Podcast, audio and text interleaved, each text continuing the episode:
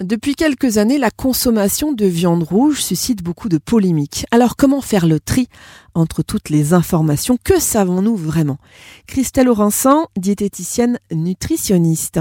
C'est une idée reçue de dire que manger du steak tous les jours, c'est dangereux pour la santé ou en tout cas c'est pas très très bon pour la santé. Ce n'est pas une idée reçue puisqu'on est sur un niveau de preuve dit convaincant euh, vis-à-vis de l'augmentation des cancers colorectaux et probable pour les cancers pancréas sein et poumon-vessie euh, sur le réseau NACRE, qui est notre réseau de référence en nutrition pour la prévention des cancers. On sait aussi que la viande rouge apporte des éléments néfastes et peut causer des problèmes cardiovasculaires, des accidents vasculaires cérébraux consommés à haute dose. Christelle, c'est quoi exactement le flexitarisme? Le flexitarisme est une alternative.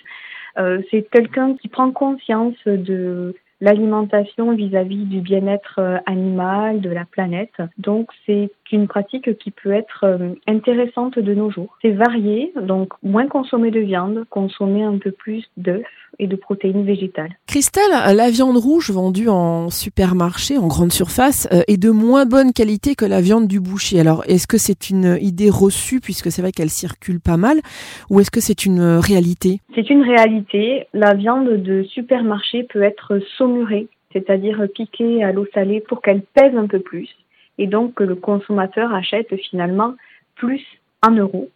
Donc il faut être vigilant, essayer de travailler sur la viande qualitative. Alors une idée reçue euh, largement répandue, là encore, euh, manger trop de viande rouge augmenterait le risque de développer un cancer du côlon. On en a un petit peu parlé tout à l'heure. En tant que professionnel euh, de santé et de nutrition, qu'en pensez-vous, Christelle? Comme je vous ai dit, effectivement, on a un niveau de preuve convaincant vis-à-vis de l'augmentation des cancers colorectaux si on consomme plus de viande rouge que ce qu'il faut. On rappelle 500 grammes par semaine. Il faut savoir aussi qu'une étude de 2007 sur PubMed a été publiée et dit que chaque portion de 50 grammes de viande transformée rouge consommée quotidiennement accroît le risque de cancer colorectal de 18%, ce qui est quand même un chiffre important. Alors, est-ce que c'est une idée reçue, là encore, de se méfier euh, d'une possible contamination bactérienne de la viande rouge crue? Euh, Je pense au tartare notamment, mais pas que. Euh, que risque-t-on si la viande n'est pas d'une fraîcheur absolue? Eh bien, la traditionnelle infection alimentaire, hein, intoxication alimentaire par une bactérie peut causer donc diarrhée, maux de ventre, fièvre. ça peut durer quelques jours et ça met à mal le microbiote intestinale. Donc effectivement, la cuisson va permettre de tuer certaines bactéries. Donc une viande crue va être plus à risque et notamment si elle est hachée. Alors, encore une idée reçue sur euh, la viande rouge, décidément.